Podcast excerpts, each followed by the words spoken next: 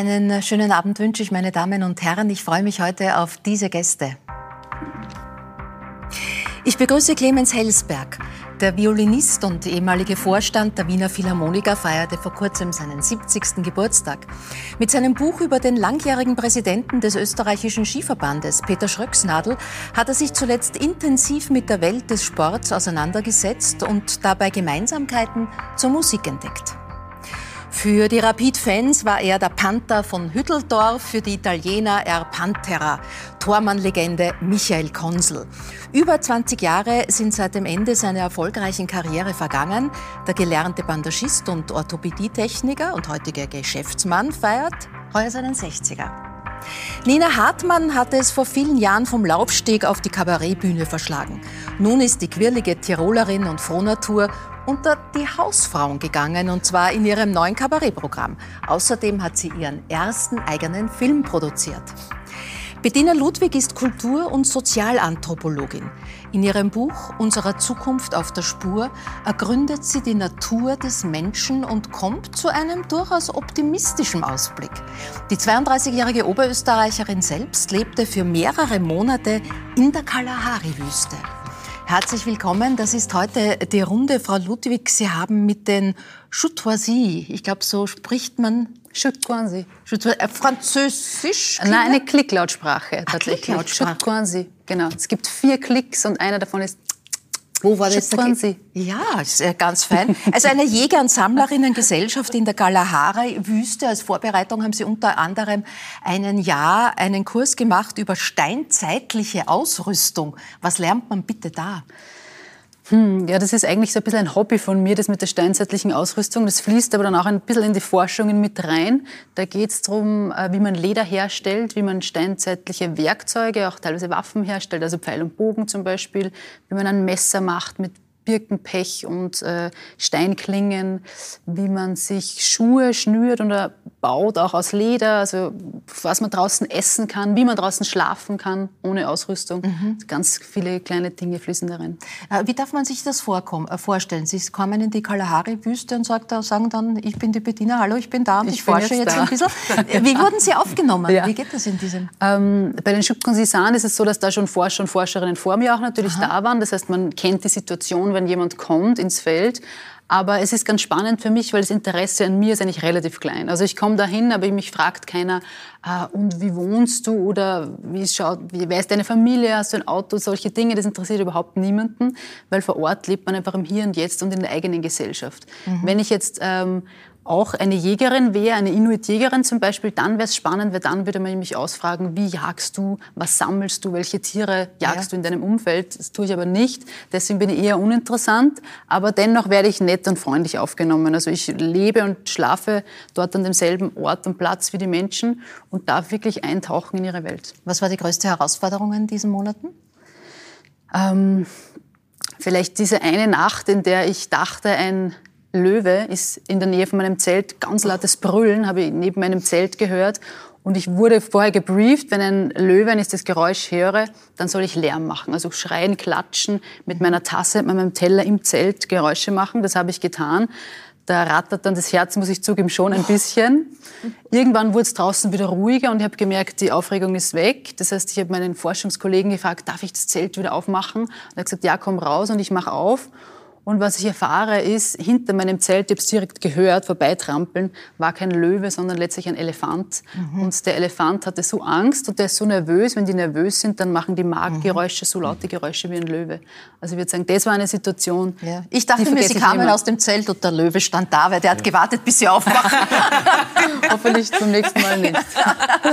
Nina, Leben in der Wildnis wäre das was für dich? Du bist doch so eine wilde Natur, die ja. sozusagen ja, alle eine Grenzgängerin. Ja, also ich finde das schon sehr spannend. Also ich, ich, war ja einmal in Brasilien, das kann man jetzt natürlich überhaupt nicht vergleichen, aber ich bin schon auch so, dass ich das gerne mag, entdecken und vor allem sehen, wie Leute woanders leben und wie die das machen. Mhm. Weil ich finde, es gibt ja einfach so viele Lebensmöglichkeiten und das finde ich extrem spannend, da mal einzutauchen und zu schauen. Und ich glaube, wenn man dann tot ist, merkt man, dass man eigentlich gar nicht viel braucht, äh, um glücklich zu sein, oder? Absolut. Also das ist schon, äh, ich finde, das entschleunigt und, und, und bringt dann wieder so den Weitdruck, um was es vielleicht eigentlich geht, eigentlich so geht, ja. im Leben. Herr Helsberg, Sie haben in, Ihrer, in, Ihren jungen Jahren, also in den noch jüngeren Jahren, okay. die Ausbildung zum Jagdkommandosoldaten ja. gemacht. Das sind ja die richtig harten Jungs, oder?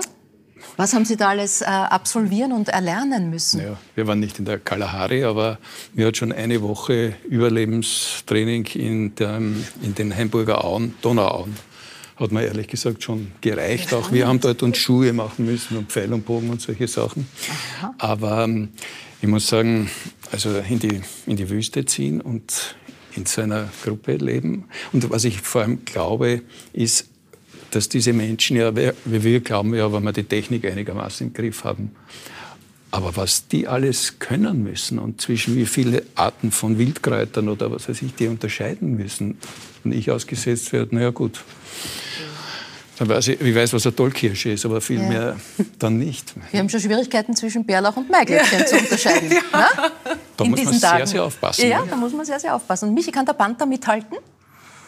Was, also war, dein größtes, was war dein größtes äh, Abenteuer? Naja, ich, ich schließe mich da an. Also ich war ja auch beim Bundesheer und, und auch sehr viel auf Übungen. Also ich war ja dann sogar in einer Spezialeinheit, warum auch immer. Äh, war dann Gradmelder und wir waren ununterbrochen in allen Steigaufübungen. Und das war schon sehr herausfordernd dort. Äh, sehr viele Sümpfe und ich bin als Gradmelder, bin doch sehr oft allein unterwegs gewesen mit dem Motorrad, was mir einerseits Spaß gemacht ja. hat, andererseits war das schon nicht ungefährlich, ja, weil einmal bin ich natürlich von Orientierung keinen Schimmer, bin halt zum nächsten Stützpunkt oder musste zum nächsten Stützpunkt, bin dort versunken in einem Gatschloch oh ja, und das Motorrad war bis zur Sitzbank einmal weg. Oh. Und dann, was, was macht man dann? Ja? Weil da kriegst du dann wirklich ein bisschen Angst und denkst da, hm, Einsteig äh, in diesen Wintermonaten noch dazu, war es schon sehr kalt. Ja? Und wenn mich dann jemand findet und ich finde mhm. nicht mehr zurück, dann wer weiß, was passiert. Aber die, die Panzerleute, die haben, äh, also meine Kompanie, wo ich halt der Melder war, haben, haben sich getarnt und das haben sie halt dementsprechend laut gemacht, was, ich, was man eigentlich nicht machen soll. Aber mir hat es natürlich geholfen. Ich bin diesen Geräuschen nachgegangen mhm. und habe mir zwei Burschen genommen mit Schaufeln und habe gesagt, bitte kommt mit, schaufelt mich mhm. aus. Und, äh, und die haben das dann auch gemacht. Mhm. Ja, ansonsten, ich war auch einmal auf einer Safari, das war ganz was anderes. Ich war eine Woche. Ähm, ich habe aber keine Angst gehabt, es, es war irgendwie spannend, ja, in dem Zelt zu schlafen. Ähm, Gott sei, Dank, Gott sei, Dank, haben wir das nicht mitbekommen, was alles für Raubtiere rundherum waren. Ja. Aber ich bin da vielleicht, ich gehe da immer sehr ja, furchtlos an solche Sachen heran und ja, vielleicht ist es auch so ein bisschen ein Geheimnis meiner ganzen meines ganzen Lebens nein, nein, bis jetzt. Naja, außerdem als Panther hast du ja kein Problem mit dem Auto. Absolut. Nehme, ja. nehme ich mal an. Ja. Du hast kürzlich deinen, deinen 60er gefeiert, Michi, und das war ein schmerzvoller Geburtstag im wahrsten Sinne des ja. Wortes, denn der Meniskus ist gerissen. Alles wieder gut? Alles wieder gut, ja. Es ist äh, gut verlaufen, die Operation. Es war auch typisch wieder.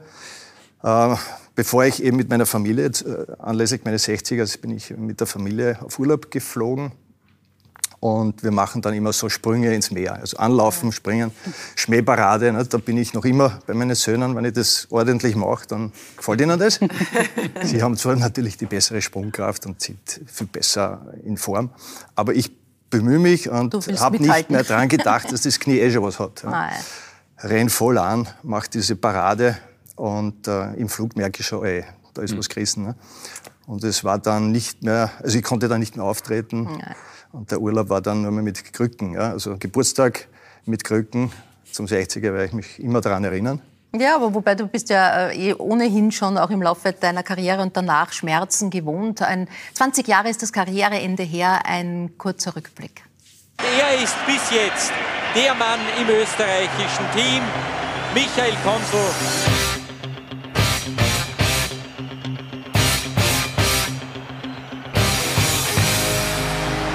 Wieder Konso. Wird sehr stark bis jetzt.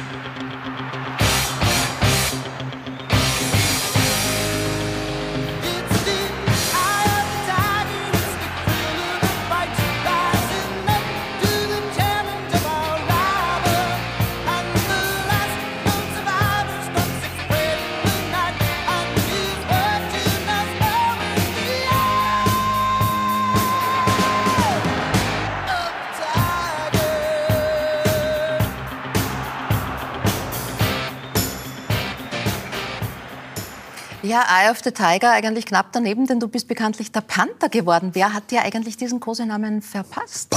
Ein Journalist äh, bei einem Auswärtsspiel, ich glaube gegen Aberdeen war es, mhm. im Europacup und äh, einige Paraden, die ihm halt ganz gut gefallen hat und auf einmal war ich der Panther und das mhm. habe ich nicht mehr abgelegt und hat, äh, ist auch meiner Spielweise irgendwo geschuldet gewesen, dieser Spitzname weil das war dann in Italien lustigerweise auch so, obwohl die das nicht wussten.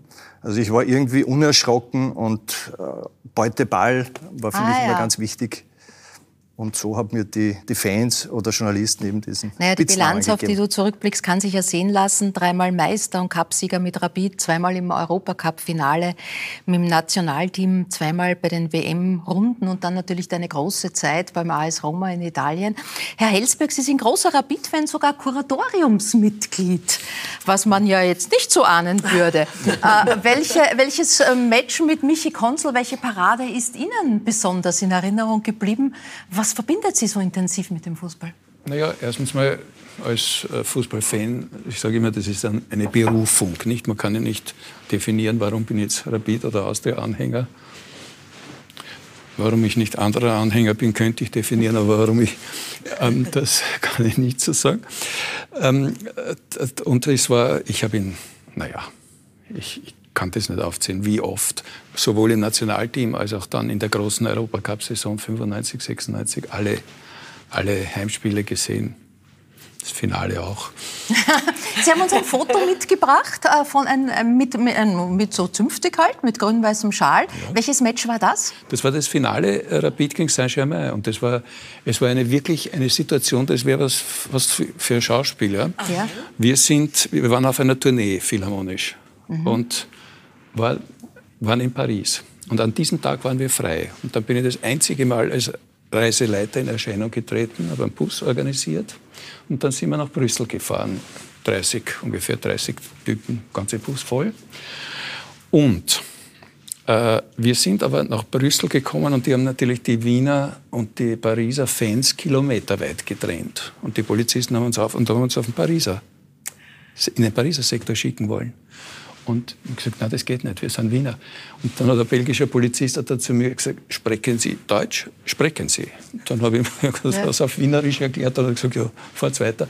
Aber da tut es dann auf dem Parkplatz alles mit grün-weißen ja. den Drapieren, nicht dass womöglich Wiener Fans dann Echt? den Pariser Bus Ne? Sie haben ja auch selber Fußball gespielt, bis Sie sich den Arm gebrochen haben für einen äh, Violinisten fatal. Das war, ja, da war ich erst 13 und da habe ich ja, ja, da waren Sie schon mittendrin. Da waren Sie schon mittendrin. Na, das war dann der Ellbogen, den haben wir dann zertrümmert. Ja. Da, da, war ich schon im Pensionsalter, in der Nähe des ja. Pensionsalters. Sie haben ja auch für Ihr Buch über äh, den äh, Präsidenten des österreichischen Skiverbandes, den früheren äh, Peter Schröcksnadel, sich intensiv mit der Verbindung Sport und Musik auseinandergesetzt. Ähm, zum, zum, zum, der Figur Schröcksnadel kommen wir noch, aber jetzt noch, um beim Fußball zu bleiben. Da gibt es etwas, eine Sache, die er nicht eingehen will. Nämlich, wenn ein Spieler vor dem Tor steht und meilenweit daneben schießt. Nein. Nicht Wahrscheinlich hat er Angst vom Torhüter. Nicht daneben, sondern drüber.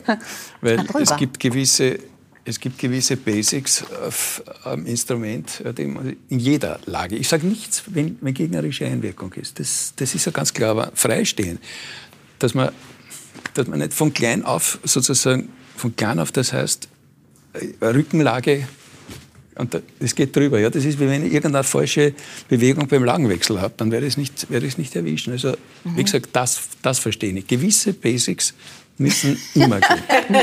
müssen immer gehen. Würde es nicht geben bei den Philharmonikern, dass sowas, äh, so ein Ausrutscher passieren darf? Das muss sitzen. Ja, das muss sitzen. Und, und vor allem. Der wäre guter Trainer. Ja, ja. ja genau. Ja, aber da muss man mit den, mit den Kindern ja, Michi, äh, deine Biografie ja. heißt keine Angst vor dem Elfmeter. Für wen ist jetzt diese Situation des Elfmeters tatsächlich schwieriger? Für den Tormann oder, oder für den Spieler? Weil tatsächlich liegt doch mehr Druck beim Spieler. Der naja, Tormann kann nur der Held sein, wenn es ihm gelingt. Für mich war es ganz klar, wie ich da eben zu meinen 50er dieses ja. Buch geschrieben habe, äh, dass der Titel nur so lauten kann für mich jetzt, äh, weil es ist schon so, dass der Elfmeter normalerweise für den Torhüter eine unmögliche Sache ist, den zu halten. Das Tor ist so groß, so hoch. Ähm, das sind nur elf Meter. Jetzt äh, hast du normalerweise, wenn kein Druck da ist, wenn keine Zuschauer da sind, wenn es um nichts geht, hast du keine Chance. Also natürlich ist eine Chance da. Aber die Chancen steigern sich natürlich, wenn der Druck zunimmt. Ja, dann hat natürlich der Schütze die äh, Belastung, weil man geht davon aus, dass das Stürmer trifft, ja, weil es eben nur elf Meter sind. Genau. Und in den meisten Fällen ist es auch so. Aber du hast eine Chance als Torhüter. Und wenn du dann letztendlich den Elfmeter parierst, dann bist du natürlich der große Held. So also du kannst gar nichts verlieren. Ja. Das ist aber auch die einzige Situation, wo du als Torhüter nichts verlieren kannst. Sonst bist du eigentlich Genau. immer derjenige, der äh, ja, damit fertig werden muss, äh, wenn er einen Fehler macht. Ja. Beim Elfmeter ist es ganz wurscht. Auch wenn du den zwischen die Füße kriegst, wird niemand sagen, du bist jetzt schuld, dass der Elfmeter Ja, ja. reingegangen ist. Also das ist schon eine, eine Situation, die schwierig ist für den Torhüter, aber extrem interessant, vor allem vom Psychologischen her. Mhm. Ja. Weil, wenn ich es noch kurz erzählen darf, da gibt es Situationen, also es hat Elfmeter gegeben, da habe ich gewusst, den habe ich jetzt. Mhm. Ich war so drinnen und so fokussiert, dass ich den Ball irgendwie angezogen habe. Ja, durch meine Präsenz, Einstellung. Das ist ein, ein, ein psychologischer Zweikampf mit dem Schützen. Und das war Gott sei Dank fast immer in den entscheidenden Elfmetern. Also äh, den einen hat man gesehen gegen, gegen Schweden zum Beispiel, gegen den Weltmeister Breme, gegen Kenneth Anderson, gegen Battistuta. Also nur gegen die wirklich Großen ist es mir gelungen. Ansonsten gab es wiederum Elfmeter, wo ich im Vorhinein schon, ich stehe dort auf der Linie, konzentriere mich und denke mir so irgendwie, na, das wird nichts. Ja? Und dann Gibt's- bist du nicht drinnen in dieser Ludwig, gibt es Situation. sowas wie Ballspiele in der Kalahari-Wüste auch? Wenn irgendwann mal ein Ball von einem Tourist, Touristin reinkommt, gibt es Ballspiele, das Spannende ist, aber es gibt keinen Wettkampf. Äh, wenn wir da beim Fußball sind, es ist in der Kalahari ganz anders, weil es gibt nicht diese Idee von Wettkampf. Ich habe mich dann in Situationen auch wiedergefunden, wo ich versucht habe zu spielen, mit den Kindern vor allem. Also spannend ist, wenn man mit Kindern spielen möchte, kommen sofort auch die Erwachsenen dazu, weil das Konzept von Kindheit gibt es nicht. Und wenn jetzt einer was macht, wollen eigentlich immer alle dabei sein. Und wenn man dann spielt und ich hätte dort angefangen, Punkte zu zählen oder zu überlegen, wer hat gewonnen, wer war schneller, besser, äh, hat mehr getroffen. Das funktioniert auch nicht, weil den Komparativ gibt es auch sprachlich nicht. Also man könnte jetzt gar nicht ausdrücken, ich war schneller oder ich bin besser. Das geht grammatikalisch nicht. Ja, eine spannende Welt. Das läuft also wo anders wir ab. einiges lernen können. Werden wir dann hören, Nina, du wolltest ja, du bist sehr sportlich, wolltest ja sogar mal Tennisprofi werden. Ja. Das war die Idee. Woran Das- ist es gescheitert? Ah, ja, An den der- Konkurrentinnen. Nein, nein, an der Pubertät. Ah, ja. Es war, ich habe wirklich von klein auf immer Tennis, Tennis, Tennis und habe auch echt viel trainiert und immer mit Burben. Also ich war extrem stark und viel äh, Turniere gespielt und dann schon vom Club sehr gefördert worden und dann so mit 13 äh, bin ich halt nur mehr am Tennisplatz gestanden und Ja. habe nur mehr trainiert, Turniere äh, im Sommer, wenn die Freundinnen schwimmen gegangen seien oder sich mit Burben getroffen haben oder Eis essen, habe ich da irgendwie nur Turniere gespielt und da haben wir irgendwie gedacht, na, also irgendwie ein bisschen Leben. Leben wäre schon auch schön. Und dann habe ich das von heute auf morgen einfach lassen. Einfach lassen. Ja. Und was geht noch im Tennis? Ja, jetzt bin ich, das Comeback ist äh, wieder da. Comeback, Ja, ah. also Noch nicht, vor Dominik ja, noch vor, genau, das ist mein Ziel. Ja. Vor dem Dominik wieder zurückkommen. Nein, äh, ich spiele jetzt äh, hobbymäßig und habe sehr viel Spaß dabei. Es hat dann irgendwann einen Spaß, äh, es hat keinen Spaß mehr gemacht. Ja. Ich finde, als Kind ist das ganz schwierig, so eben Wettkampf und Tennis ist gerade was, was extrem im Kopf passiert. Und ich war da überhaupt nicht, also als Kind da irgendwie rational und ruhig zu bleiben. Ich war da so emotional. Und das hat überhaupt nicht funktioniert. Also ich war da, ich habe mich einfach immer viel zu viel aufgeregt und habe geflucht und meine Mama hat sich brutal geschämt am- Platz. Da mir. erinnert sich der Michael durchaus an einige Mitspieler. Das soll es ja auch einiges gegeben haben. Ne? Ja, war ein richtiges Heferl, ja. Ja, ja. Äh, Michi, von Albert Camus stammt der Satz, alles, was ich im Leben über Moral gelernt habe, das verdanke ich dem Fußball. Albert Camus war auch Tormann. Er meinte, ich begriff sofort, dass der Ball nie so auf einen zukommt, wie, wie man es erwartet. Und das war eine Lektion fürs Leben. Ist das ein, eine, ein guter Blick? Ähm, eine weitreichende Interpretation, aber gibt es auch so etwas, was du fürs Leben mitgenommen hast aus dieser sportlichen Karriere, aus diesem symbolträchtigen Spiel auch? Ich, ich glaube extrem viel. Also aus dem Sport generell kann man sehr viel mitnehmen fürs Leben. Und gerade nach der Karriere, äh, wenn du mit Wirtschaftstreibenden redest und bei meinen Vorträgen komme ich immer wieder drauf, da gibt es so viele Parallelen. Nur ist es im Sport schon so, dass es auch viel, viel ehrlicher ist, mhm. möchte ich sagen, aber auch viel brutaler. Ja? Weil entweder gibt es Verletzungen, gibt es eben Fehler, wo du jetzt dann derjenige, der das verantworten muss, also extreme Eigenverantwortung.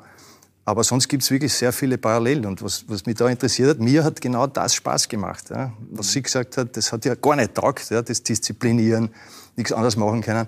Ich habe auch beides ausprobiert. Ich bin ja mhm. auch kein, äh, mir hat ja auch Spaß gemacht, fortgehen. Nur ja. irgendwann habe ich mir gedacht, eigentlich macht mir das alles andere viel mehr mhm. Spaß. Ja. Mein Bruder war genau das Gegenteil. Mhm. Der war nur im Zug, der hat nur gelebt, unter Anführungszeichen, weil für mich war ja das auch Leben. Mhm. Und ja, beim anderen habe ich Abstriche machen müssen. Ich würde sagen müssen, okay, um 11 Uhr zu meinen Freunden, jetzt muss ich gehen, ja, weil ich am nächsten Tag Training oder Match. Mhm. Und du bist halt dann schon ein bisschen anders, aber genau das bisschen anders sein hat mir dann wieder mhm. extrem viel du Spaß gemacht. Stammst aus einer Friseurfamilie, also das hätte es werden können, gerade bei Fußballern, sage ich mal. Da hat man da eine große, eine unendliche Möglichkeiten. Ne?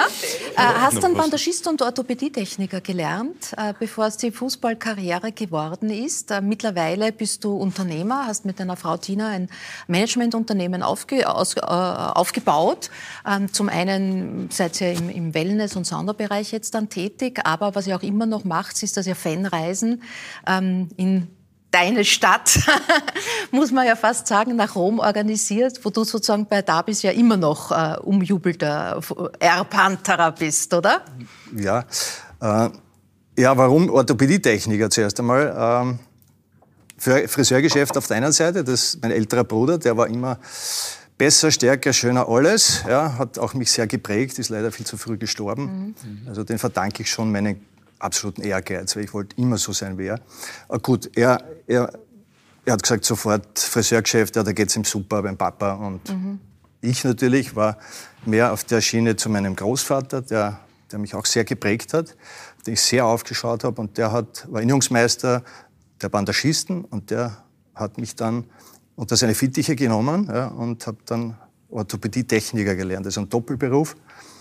Und das hat mich schon extrem, war auch extrem spannend und hat mich sehr fasziniert, eben mit äh, sehr vielen behinderten Menschen zusammenzuarbeiten. Das hat mir auch wahnsinnig viel Spaß gemacht. Ich war da auch sehr ehrgeizig und, und war einer der jüngsten äh, äh, Prothesenbauer, mhm. äh, der myoelektrische Hände also gesteuerte, muskelgesteuerte Hände angefertigt hat.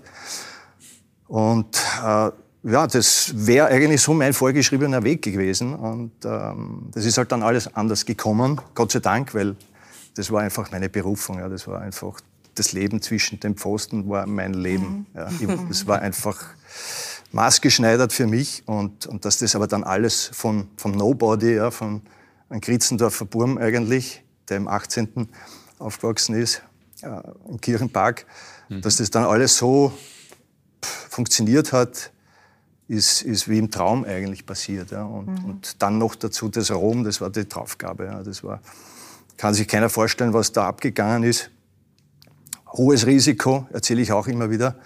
Also wenn du jetzt überlegst, wirtschaftlich denkst, darfst du mit 35 nicht mehr nach Rom gehen, weil in Österreich habe ich mal was aufgebaut, mhm. Äh, habe einen Stellenwert gehabt als Teamspieler, als sehr erfolgreicher Teamspieler und habe auch äh, meine Verträge selbst ausverhandelt, habe einen Pension Pensionsvertrag ausverhandelt und dann kommt Rom und ich habe immer auf sowas gewartet, auf so ein, so ein Angebot, dass ich, mir das am meisten Spaß gemacht, Länderspiele, Champions League Spiele, Europacup, wo es um wirklich viel gegangen ist. Ja. Also wo die anderen alle die größte Angst haben und zu zittern beginnen, das war meins. Ja, mhm. Und dann kommt dieses Angebot. Ich habe gar nicht überlegt. Mhm. Ja. Das Angebot war finanziell wirklich schlecht, obwohl es die beste Liga der Welt war damals. Ja. Und die Gehälter natürlich mal zehn waren. Aber volles Risiko. Aber das wären zwei Jahre gewesen mhm. und die, die, sie haben Österreicher zu diesem Zeitpunkt gar nicht gekannt. Das war die beste Liga der Welt. Da haben nur Weltmeister und Europameister gespielt und dann komme ich daher. Ja an Österreicher im Fußball. Ja. Ja, Internationaler Stellenwert null. Ja. Also ich habe mit 35 bei null dort begonnen, mhm. aber es hat irgendwie funktioniert. Ja. obwohl die Umstände, Hotelleben, ein komplett anderes Leben ja, vom, vom äh, Schlafrhythmus her, von, von den, auch den Medien, obwohl ich jetzt nicht mehr also schon routiniert war, aber dort hat es sechs äh, Fußball-Tageszeitungen gegeben und da dreht sich alles nur um Fußball ja. und du hast auch keinen Freiraum. Ja, das, die Fans, die erdrücken dich manchmal. Aber das wollte ich und mhm. irgendwie hat es funktioniert. Es hat dann auch dieses Zusammenspiel zu den Fans funktioniert und, und dann war ich sehr stolz darauf, dass ich den Italienern zeigen konnte, dass auch ein Österreicher ja, gar nicht so schlecht heute, ist. Bis heute dieser Ruf sozusagen auch noch in äh, der Stadt erhalten geblieben ist. Herr Heilsberg, ähm, die oberste Liga, hat der Michi gerade gesagt, äh, ist die oberste Liga äh, in der Musik, wenn man bei den Philharmonikern lang gespielt wird, hat und, und Vorstand war. Ist es vergleichbar mit Spitzensport? In mancher Hinsicht ist durchaus. Spitzensport? Ja, bis zu einem gewissen Grad, weil, ja, weil es geht auch um rein muskuläre Sachen ja. zum Teil. Also das muss auch ständig äh, trainiert werden und geübt werden und in Schwung gehalten werden. Und dann, es ist schon dieser Punkt mit dem, was du sagst, mit dem, ja, trotzdem am Platz bleiben. Also in dem Fall weiter üben und üben. Es ist natürlich nicht lustig, wenn die anderen alle weggehen oder auf Party sind. Und man muss aber weiß, man muss so und so viel üben. Mhm. Und, und auch das, wie soll ich sagen, dieses äh, Versuchen, immer versuchen, die Grenzen zu verschieben nach oben. Das, das, und ich glaube, das verbindet uns am meisten. Mhm. Mhm. Äh, Sie haben äh, bis zuletzt eigentlich mit Ihren beiden Söhnen Dominik und Benedikt, die ja in gewisser Weise in ihre Fußstapfen getreten sind, auch gemeinsam als Trio Helsberg gespielt. Äh, wie schaut es jetzt aus? Lass, lass diese Muskelkraft, von der Sie gerade gesprochen haben, dieses ständige Üben und im Training sein, lass das nach? Oder könnten Sie als Substitut bei den Philharmonikern täglich einspringen? Unmöglich. Unmöglich. Also ich habe vor zwei Jahren habe ich Herzprobleme gehabt und ein paar Eingriffe und jetzt muss ich Tabletten nehmen und da ist die Hand nicht mehr, wirklich ruhig und wenn man kein Vertrauen mehr hat in die, in die eigene Muskulatur, dann hat man auch nicht das Selbstvertrauen, jetzt aufs Podium zu gehen. Das, das ist undenkbar. Mhm. Aber zum Glück habe ich mir schon vor, ich weiß nicht, 20, 30 Jahren geschworen, wenn ich mal in Pension gehe, äh, substituiere ich nicht mehr weil das ist dann abgeschlossen, weil man weiß ja nicht, wie man sich entwickelt. Nicht? Ich habe es erlebt bei Kollegen, die ich verehrt habe und die dann älter geworden sind. Es geht nicht, nicht nur ums Spielen, es geht auch ums Hören. Und das merkt man nicht. Und dann lässt auf einmal womöglich das Gehör nach und man merkt es gar nicht mehr, mehr, wie man spielt. Und das habe ich dann nicht notwendig, dass dann irgendwie spielt der Alte da zusammen. Naja, ja, Sie haben ja äh, wirklich, das hat sich ja sehr früh abgezeichnet. Mit fünf, glaube ich, haben Sie begonnen, Violine zu, äh, zu spielen. Dann kam sehr bald das Klavier dazu, dann auch noch die Orgel. Also eigentlich eine Karriere nicht unähnlich der von Mozart. Also da sprechen wir jetzt wirklich von einem Universum. Ja, was diese, was diese Lebensphase betrifft, äh, jedenfalls. Der hat doch auch ungefähr in dem Alter Ja, aber begonnen. der hat schon mit, mit, mit, fünf, also mit viereinhalb begonnen. Er hat mit, mit fünfeinhalb schon die ersten Kompositionen, ja. und die man also wirklich, also die hörbar, wo man schon irgendwas erahnt vom kommenden mhm. Giganten, nicht? Also das, nein, ich bin ich bin, was, was mein ganzes Leben anbelangt, ich bin den großen Genies einfach dafür dankbar, weil die sind für uns Wege gegangen. Da wird ja alles sublimiert in den großen Kunstwerken, ob das jetzt die Pietà ist oder ja. die Zauberflöte oder der Sturm oder, oder, oder, oder ich weiß nicht, die Walküre. Da, ist, da wird etwas Leiden und Freuden aller Menschen werden sublimiert und das heißt, diese Genies sind für sind Wege gegangen, die wir nicht gefunden hätten, aber die mhm. sind sie für uns gegangen. Mhm. Äh, zu Ihren Errungenschaften ähm, als Vorstand der Philharmoniker zählt auch das bekannte Sommernachtskonzert in Schönbrunn, das Sie initiiert haben. Ähm, wir blicken kurz rein, ein Ausschnitt aus dem Jahre 2014 und viele Jahre konnte man ja mit Gewissheit wissen, an dem mhm. Tag, an dem das Sommernachtskonzert äh, sein wird, ist es in Wien saukalt. Ja. Meine Damen und Herren, wir bewundern Sie, dass Sie noch klatschen können und die Hände nicht erfroren sind. Wie geht es Ihnen, Herr Eschenbach? Ist Ihnen kalt? Nein, nein, mir ist warm. Ich habe mich auch bewegt. Also. Sollen wir noch was spielen?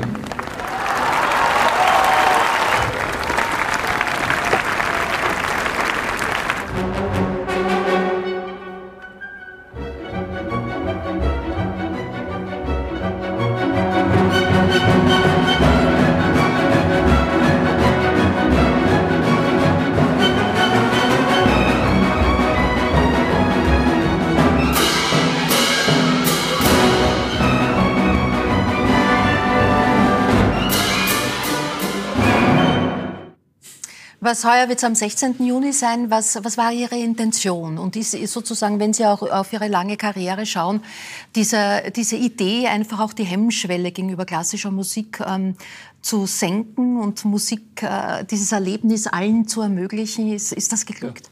Ja. Es war, und da hat mich unser, mein langjähriger Partner, Geschäftsführer Dieter Fluri, Schweizer, erste Schweizer bei den Philharmonikern, erster Flötist, mhm. Doktor der Mathematik, Diplomingenieur, Absolvent der ETH, also gigantisch. Der hat mich da auch massiv unterstützt. Mhm. Wir haben das als kulturpolitisches Anliegen gesehen. Ich wollte immer einmal im Jahr soll etwas, es war dann so wie Yin und Yang zum Neujahrskonzert. Das eine im Winter, das andere im Sommer. Das, gut, die Temperatur war manchmal nicht ganz unterschiedlich. Das eine im Saal, das andere im Freien. Das eine sehr teuer, das andere gratis für, jed, mhm. für alle. Und das eine konzentriert auf eine, im Wesentlichen auf eine Komponistendynastie, die Sträuße und Lanner, und das andere vom Programm her frei.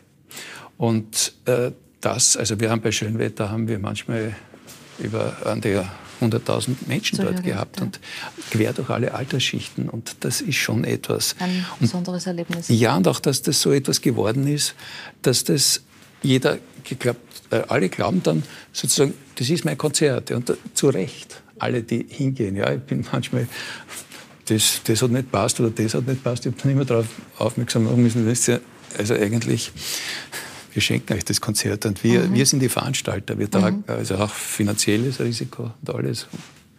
Super. Michi, seit kurzem haben wir einen neuen Teamchef. Du bist es überraschenderweise nicht geworden. Ähm, äh, bleibt das eine Kränkung, dass du für Ämter und Funktionen eigentlich nie zur Diskussion standst? Kann, kann ein Tormann überhaupt Teamchef werden? Natürlich. Das habe ich jetzt aber nie angestrebt, muss ich ehrlich sagen.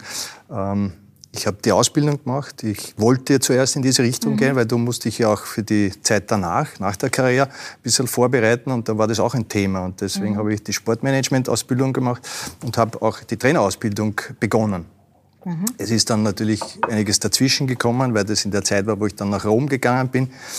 Aber es war jetzt nicht so in mir drinnen, dass ich den Trainerjob anstrebe, weil ich einfach zu fordernd gewesen wäre. Habe ich mir mhm. eingebildet, dass ich einfach zu unangenehm zu den äh, Spielern wäre und zu viel verlangen würde. Und das würde aber mich jetzt äh, fertig machen, wenn ich jeden Einzelnen motivieren muss. Ja? Mhm. Und es sind halt teilweise, habe ich das halt äh, mitbekommen, dass da manche Spieler einfach nicht wissen, um was es geht. Ja? Und das mhm. hat mir einfach zu sehr aufgerieben. Und, und bin dann schon einmal in die Richtung Management gegangen, mhm. auch in meiner aktiven Zeit schon begonnen damit und habe mich damit versucht vorzubereiten auf die Zeit danach. Mhm. Also gut so, gut, dass es so gekommen ist. Aber Kränkung so. möchte ich schon, eins möchte ich schon sagen, ich hätte schon gerne auch mitgeholfen. Ja. Mhm. Ich habe auch immer Angebote gelegt, äh, warum das dann nicht funktioniert. Aber ich habe auch öfters mit dem Schröcksnadel darüber gesprochen. Ja. Er hält wieder sehr viel von ehemaligen Sportlern, die erfolgreich waren und die aus der Praxis kommen und doch was weitergeben können. Mhm. Aber es hat nicht sein sollen und wahrscheinlich war ich einfach zu unangenehm, zu fordernd. Ich weiß es nicht. An mir ist es nicht gelegen. Aha. Also äh, ich äh, hätte schon dem Nationalteam gesagt, okay. Ich bin da. Ich bin da, ich könnte vielleicht in einer Position schon auch helfen. Ja, würde vielleicht noch. Ist, ja? noch, ist nicht auszuschließen. Ist es gibt ja 60-jährige, über 60-jährige Trainer. Ja. Herr Ellsberg, Sie haben gemeinsam mit dem renommierten Sportjournalisten Josef äh, Metzger ein Buch über Schröcksnadel, über Pet also Schröcksnadel, der Name steht für alles, ja. so wie Hörbiger, Schröcksnadel. ähm, was, was verbindet Sie mit ihm? Was fasziniert Sie auch an seiner Figur, so wie der Michi ihn gerade erwähnt hat? Äh, was verbindet Sie mehr als die Tatsache, dass sein Onkel auch Musiker war, wie Sie mir ja. gesagt haben? Ja, der Onkel war erster Konzertmeister, der Josef Schröcksnadel im Mozarteum Orchester in Salzburg. Aber uns hat, wir haben uns haben einander gekannt, also anlässlich der 100-Jahr-Feier des ÖSV kennengelernt. Und ich bin auf ihn zugegangen. Ich habe ihm das Angebot gemacht. Also ich würde ein Buch über ihn schreiben wollen. Und er, hat, er war zuerst sehr überrascht und habe gesagt, lies halt ein paar Sachen von mir und wenn es dir gefällt, dann ja. Dann hat er nach ein paar Wochen er zugesagt. Aber ich finde halt, er ist ein Mensch, er polarisiert zum Teil auch bewusst, aber sehr viel unbewusst. Er ist ein Tiroler und man kann sich auf das, ob es einem jetzt gefällt oder nicht, aber man, man kann sich, er ist sehr, sehr gerade. Natürlich ist er auch unglaublich schlau. Das darf man auch nicht vergessen. Aber er, wird, er, er hat echte Handschlagqualität. Und dann vor allem für mich ist er ein Archetyp. Also er ist auch jemand, in ihm vereinigen sich meiner Ansicht nach, und das ist mir erst beim Schreiben, das habe ich mir ja nicht vorgenommen, in ihm vereinigen sich Faust, also das Streben nach dem Absoluten, nach dem Unendlichen und der Herr hat dem Faust dem Mephistopheles beigegeben und einer ist ohne den anderen nicht denkbar. Mhm. Und ich finde, es ja, eine, sehr, eine sehr feinsinnige, literarische und interessante Zugangsweise auf diese Welt, eine große Leseempfehlung. Äh, Frau Ludwig, äh, äh, geben Sie uns Einblicke in diese Welt, die uns so fremd scheint und uns doch vielleicht so viel sagen könnte. Äh, Sie haben vorher schon gesagt, ähm, es gibt keinen Wettbewerb, ein spannender Gedanke. Mhm. Es gibt weiters keinen Besitz Besitz und es gibt auch keine Sprache für Vergangenheit und Zukunft. Ähm, das stellt ja unser Zusammenleben, unsere äh, politische Idee von Zusammenleben vollkommen auf den Kopf.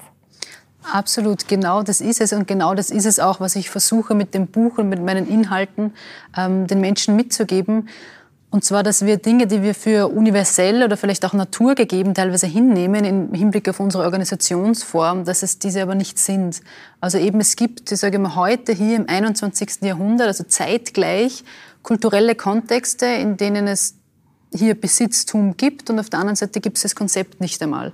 Hierarchie gibt es in der einen Seite, auf der anderen Seite gibt es diese Idee nicht. Da gibt es keinen Anführer, keine Anführerin, die für jemanden anderen entscheidet. Und da gibt es noch andere Beispiele wie eben Zeit, Kindheit. Es gibt keine Idee von Kindheit. Ähm, und ich finde es total hilfreich, sie in ein anderes kulturelles Setting einfach äh, ja, rein reinfallen zu lassen, versuchen zu verstehen, wie die Welt aber dann dort funktioniert, weil es sind ja Menschen, wie wir hier sitzen, aber die organisieren sich eben anders. Und ich finde, es hilft ähm, durch diesen Vergleich, also zu vergleichen, wie die Systeme funktionieren, hilft uns eigentlich oder zeigt uns, dass da so viel möglich ist. Mhm. Es zeigt uns, dass, wofür, wozu wir fähig sind eigentlich. Also ich versuche immer, ähm, nicht darauf einzugehen oder darauf zu fokussieren, wozu wir gemacht sind. Das ist ja auch so eine Idee, so was ist die Natur des Menschen, wozu sind wir eigentlich da und wozu sind wir gemacht. Ich glaube, das ist eine zu enge, ein zu, zu enger Blickwinkel. Ich finde es spannend, uns zu überlegen, wozu wir fähig sind.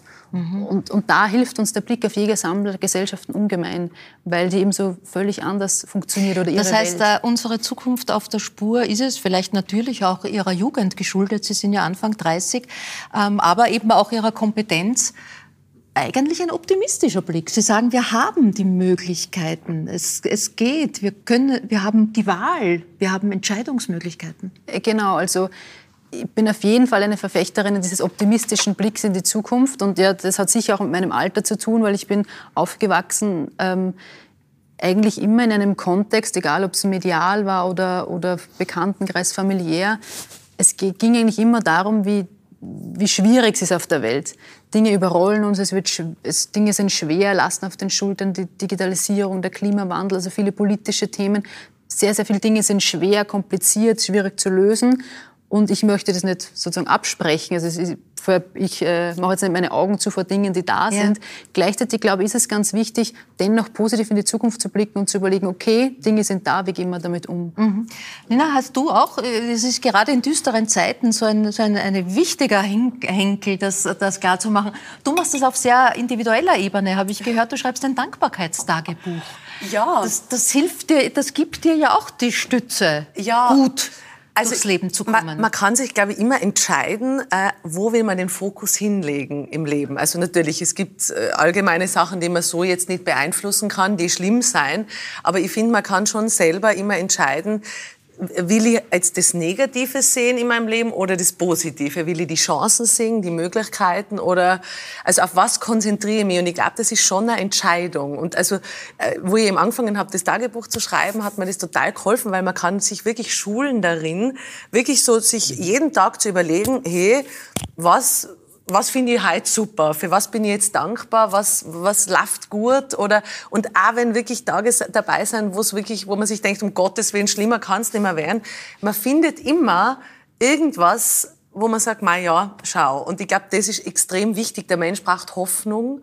Und, und, und ich glaube schon, das, also weil prinzipiell, glaube ich, das Gehirn merkt sich einmal viel lieber negative Sachen. Man muss sich selber so ein bisschen in die andere Richtung bringen. Und da ist das absolut hilfreich. Also dem Gehirn auch Futter und Nahrung geben. Ja.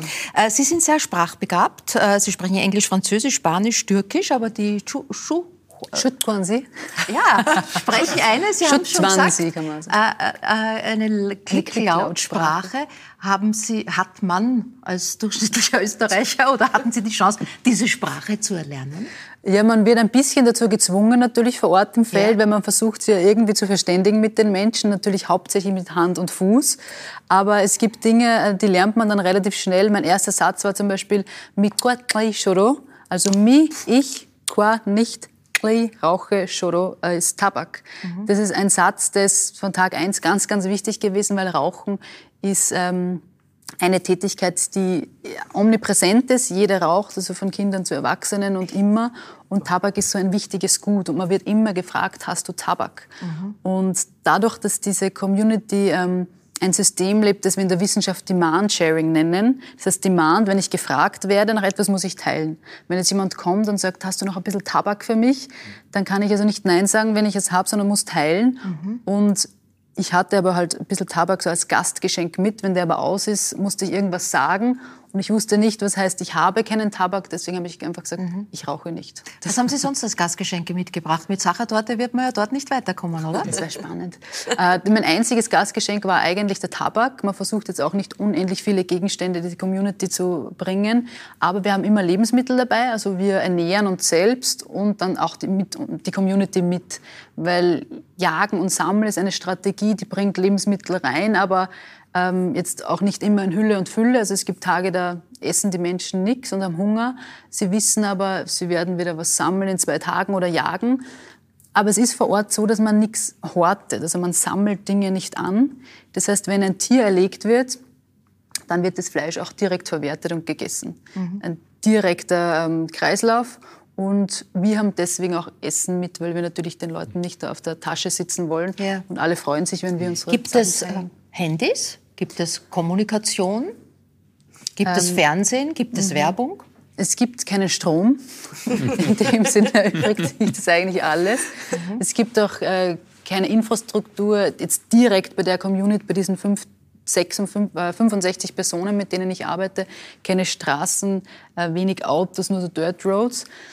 Aber es gibt teilweise Handys, die kommen rein über BesucherInnen und dann haben einzelne Individuen haben halt Handys, aber was damit passiert ist meistens, dass man eher so die alten Snake-Spiele spielt oder die alten Handyspiele, weil telefonieren nicht wirklich, wen würde man anrufen. Ja. Es gibt dann teilweise Menschen in ein, zwei Gruppen weiter, so 30 Kilometer entfernt, da hat vielleicht auch jemand ein Handy, was aber passiert, und das ist wirklich real so, der Empfang ist natürlich sehr, sehr schlecht mhm. in der offenen Kalahari-Wüste. Das heißt, man klettert irgendwie auf Bäume und hält dann das Handy mhm. irgendwie so in die Höhe, versucht, jemanden zu erreichen. Ja, aber man ist erstaunt. Also man ich bin jetzt bei weitem nicht so weit herumgekommen wie Sie und in so exotische äh, Gegenden, aber habe also so wie viele andere schon gemerkt, dass man kann am letzten Ende der Welt sein. Ja. Es gibt Handys, es gibt meistens Kinder, die Fußball spielen, es gibt ein McDonalds und es gibt Coca-Cola. Coca es gäbe Handys vielleicht sogar mehr, es gibt auch Coca-Cola vor Ort. Spannenderweise, manche trinken das oder, oder kaufen auch Dinge ein, aber der der spannende Punkt für mich ist, dass vor Ort Dinge eigentlich nur verwendet werden, wenn sie eine Relevanz haben. Und Handys haben halt einfach keine Relevanz in ja. dem Kontext. Deswegen sind auch mein, ein Laptop oder Kamera überhaupt nicht interessant für die Menschen, ja. weil es ihnen nichts bringt. Jäger- und Sammlerinnen-Gemeinschaft, die Männer gehen auf die Jagd, die Frauen sammeln. Wo, wo, haben, wo durften sie mittun? Ähm, genau, die, also die Männer, die Männer jagen, aber die sammeln auch. Männer mhm. und Frauen sammeln und die Männer jagen. Und ich habe meinen Fokus gelegt, darum geht es auch im Buch zu einem gewissen Grad, ähm, auf das Spurenlesen, Animal Tracking. Und da, deswegen bin ich immer bei der Jagd dabei und arbeite also so eng mit den Männern zusammen. Frauen jagen nicht. Ähm, da gibt es aber eine große Forschungslücke und da werde ich in Zukunft auch reingehen, weil Frauen sind genauso Spurenleserinnen. Spurenlesen braucht man nämlich jetzt nicht nur, um zu jagen, sondern um sich zu orientieren, zu navigieren und um auch Gefahren abzuschätzen in der Kalahari. Das heißt, Frauen sind ganz genauso Spurenleserinnen. Es gibt nur leider keine dokumentierten Studien darüber.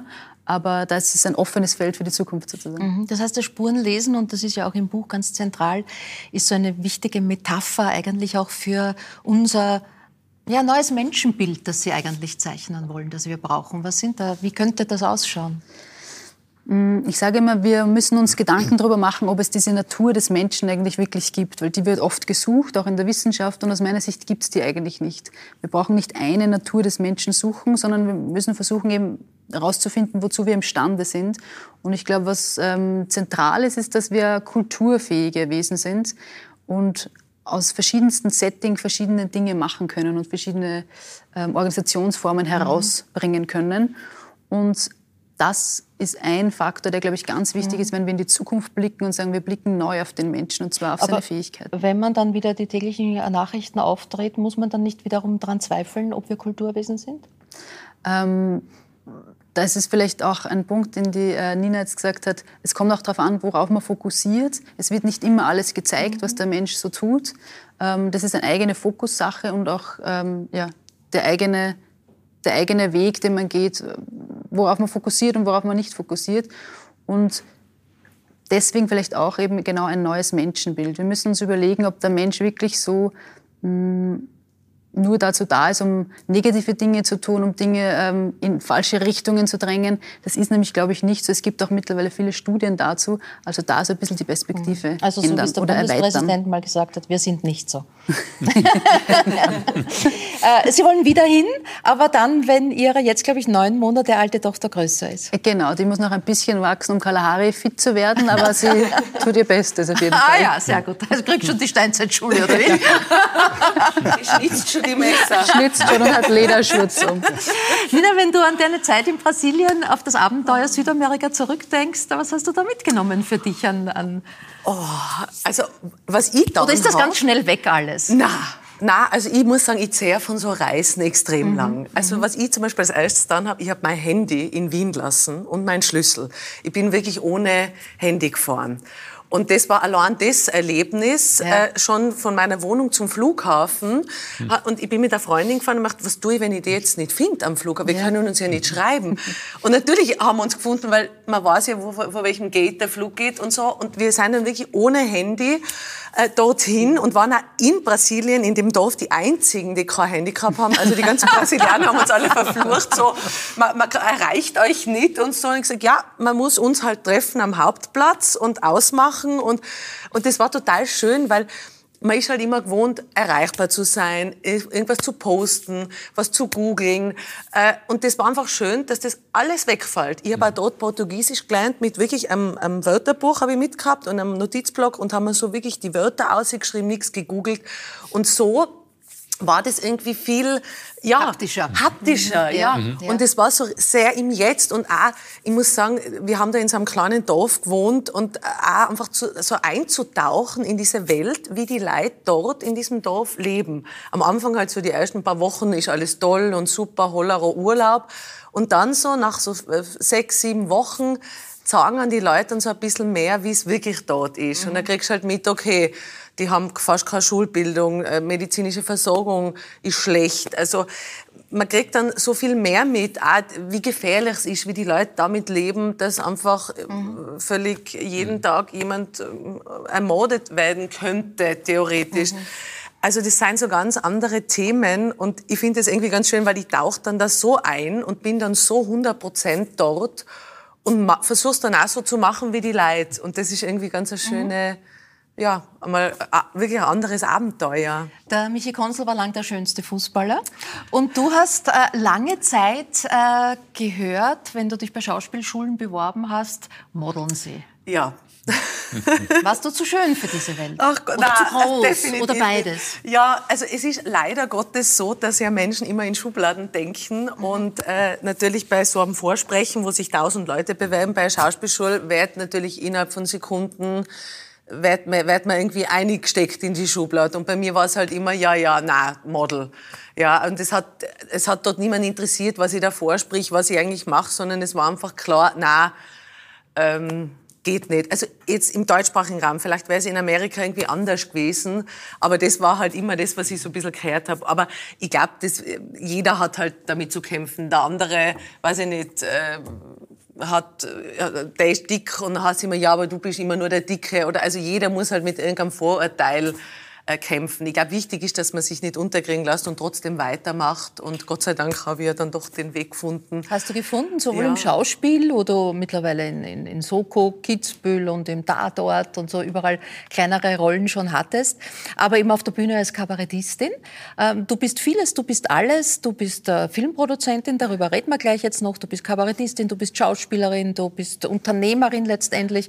Und wenn dir das alles reicht, dann schmeißt du es hin und willst endlich endlich nur Hausfrau sein. Ja, das wäre so schön manchmal zu sagen, so, es reicht, leckt's mich jetzt, ich bin nur mehr das. Ja, das mein neues Programm eben ist so entstanden oder halt äh, der Titel Endlich Hausfrau weil man sich natürlich manchmal denkt, na, es seien so viele Sachen, die man entscheiden muss, was man machen muss. Es wäre so schön, wenn man einfach einmal nur das machen könnte. Natürlich der Laie, also ich, ich, bin ja, ich weiß ja, was Hausfrauen leisten. Und um Gottes Willen, also die sind ja wirklich für mich eigentlich die größten Manager, weil die wirklich das breiteste Feld abdecken an, an, Themengebieten. Ähm, aber natürlich braucht man einen Titel, der polarisiert. Und das war dann schon ganz gut. Und natürlich auch meine Mama, also die größte Sorge von meiner Mama ist, dass aus mir mal endlich eine Hausfrau wird. Also ah, das ja. ist so, mit dem muss ich immer kämpfen, wenn ich heimkomme nach Tirol. Das ist immer das Thema. Da geht es nicht um, wenn hast Premiere, was hast du geschrieben, na, mein Gott, Raum endlich auf und wenn schaffst du das endlich. Ja. Wir schauen ganz kurz rein ins Programm, denn der, der passt, der Ausschnitt. Apropos sauber, äh, wo ich wirklich sofort anfange zum Putzen, wie eine Irre. Also wo ich echt alles gebe, ist immer dann, wenn meine Mama auf Besuch kommt. Na, da gebe ich alles. Da, ich, da fange ich drei Tage davor schon. Da sauge ich, da wische ich, da gehe ich in die Ecken mit der Lupe, ja, mit die Wattestabeln in die Steckdosen rein. Na, da wird die ganze Wohnung wird general saniert bis alles picobello ist. Und nachher kommt meine Mama, geht in die Wohnung ein, schaut, aufräumen hat es schon kennen. Ja, ja, der Begriff von Ordnung, vor allem in der Familie, ist sehr ja. speziell. Aber haben Sie Hausmannqualitäten, Herr Hilsberg? Ich habe mal. Jetzt überlegen Sie, was Sie sagen. Es könnte wer zuschauen.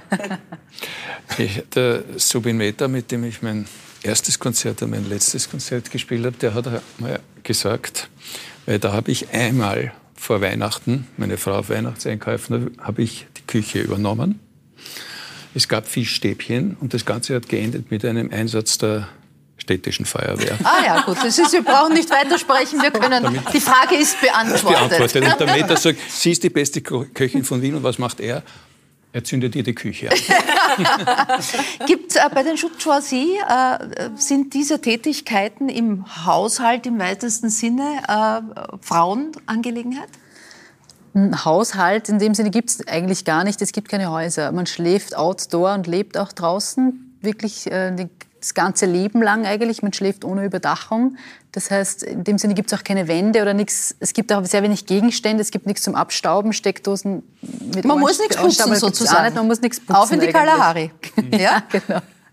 Ähm, es, es, gibt Tätigkeiten wie das Feuerholz Kochen? sammeln. Kochen? Kochen machen beide. Ja. Spannenderweise war ich mit, den, mit drei Jägern einmal für ein paar Tage auf einem Jagdtrip unterwegs in der offenen Kalahari, weg von den Familien. Und da habe ich auch gefragt, um wie, also habe mir das angeschaut, wie läuft das jetzt ab, wer kocht und wie geht das? Und sie haben mir dann ausgelacht und gesagt, ja, ja, wir haben gehört, dass ähm, die Black People, also die nicht indigene Bevölkerung Namibias, so nennen sie die Black People, ähm, dass, die, dass da anscheinend nur die Frauen kochen. Das finden wir ganz komisch und mussten da lauthals lachen drüber. Also es kochen alle und jeder bringt sich ein. Sehr gut. Äh, Nina, du hast über all das hinaus und neben, deiner Kabarett, äh, äh neben deinem Kabarettprogramm jetzt einen ersten eigenen Film produziert, gemeinsam mit dem Autor Autor Gregor Barzal-Korak äh, deinen Kabarett-Hit Match You If You Can daraus einen Kinofilm gemacht, der hoffentlich dann im Herbst auch in die ja. Kinos kommt. Fertig ist er schon. Äh, kurzer Plot, äh, ganz einfach erklärt und wer das Kabarettprogramm gesehen hat, weiß es. Es geht um Tinder-Dates. Genau, ähm, ein Tinder-Date eigentlich. Das erste ja. Tinder-Date. Es geht, um, es geht darum, dass zwei sich auf Tinder anmelden, ein Mann und eine Frau, und beide beim Profilfoto gelogen haben und sich deshalb in also der nicht erkennen. genau, also wie es ja ist, frisch auf Tinder meistens, die Fotos sind geschönt oder nicht oder irgendwer liegt. Witzigerweise Männer liegen meistens beim Alter. Habe ich jetzt echt schon ein paar Mal erlebt. Die schreiben, sie sind 33 und dabei sagen sie, übrigens, ich bin 40. Also interessant, dass die Männer irgendwie, äh, ja, und bei der Größe wird auch sehr gern gelogen. Also das machen sich größer, kommt dann, und wenn sie dann mich treffen, seien sie dann um Gottes Willen. Ist, glaube ich, 1,84 oder so. 1,83, ja, genau. Ja, Okay. Genau. Und eben, und den Film, also eben das ursprünglich Theaterstück Match Me If You Can und ich habe dann eben ein Drehbuch draus geschrieben und das haben wir dann eigentlich im, im Lockdown, äh, im Oktober 20 haben wir das dann wirklich, äh, hab, ja, und das war wirklich unglaublich und ich kann selber gar nicht fassen, dass wir das echt geschafft haben. Hast du selbst recherchiert dafür? Ja. Also ich habe mich wirklich auf Tinder angemeldet damals und habe das äh, wirklich, weil man muss ja wissen, über was man schreibt, man muss ja eintauchen. Und äh, äh, es ist wirklich irre. Also ich habe mir gedacht, unglaublich, diese Art äh, zu daten, äh, wirklich ein Zeichen der Zeit, äh, zu wischen, innerhalb von Sekunden links und rechts über sein oder nicht sein zu entscheiden. Ähm, und habe dann, also mein erstes Date war eben einer, der wirklich äh, gesagt hat, er ist 1,84 Meter und dann beim Treffen ist er mal gerade bis zum Bauchnabel gegangen. Also es war dann wirklich, und es war ihm so unangenehm und ich habe irgendwie die ganze Zeit nur versucht, ihn irgendwie Bei Laune zu halten, ja, so nein, es ist nicht so schlimm und ich trinke mal ein Bier. Es geht, schon. ich wollte ja eigentlich nur wissen, wie fühlt sich das dann an, wenn man dann wen trifft, gell, mit dem man nur schreibt und äh, ja, also es ist schon äh, sehr spannend. Und wen getroffen fürs Leben? Auf Tinder nicht. Ne? Gut, das lassen wir jetzt einfach so stehen. Frau Ludwig, vielleicht abschließend noch ganz kurz. Wie kommen die Menschen äh, in der Kalahari zusammen? Analog? Äh, Wird das entschieden? Verliebt man sich? Analog und genau, man verliebt sich. Analog und man verliebt sich. Es sind Zweierbeziehungen, monogame Familien und es ist, äh, genau, wenn man sich entliebt hat, dann trennt man sich halt wieder. Aha. So wie man Da- das kennt. Ja, Sie sagen, das ist jetzt so unkompliziert. Das stelle ich mir auch in der Kalahari äh, kompliziert vor. Ich glaube, es ist eher, es ist unkomplizierter in der Kalahari, glaube ich, als hier. Es, äh, man trennt sich, man kann auch die Gruppen wechseln, in denen man lebt. Also man lebt jetzt in einer Gruppe mit 65 Personen. Wenn man sich trennt, kann man auch in eine andere Gruppe und gehört Ja. automatisch dazu, weil das ist ein gesamtes, größeres Gefüge. Ähm, so dramatisch ist es gar nicht, das passiert. Die Menschen gehen damit um und wissen, das ist der, der Flow des Lebens. Ja. Gibt es Homosexualität? Das würde mich jetzt interessieren. Das ist eine gute Frage. Also ich, so, soweit ich weiß, nicht. Aber da müsste man noch einmal ganz genau nachforschen, wie das in anderen Jägersammlergruppen ist.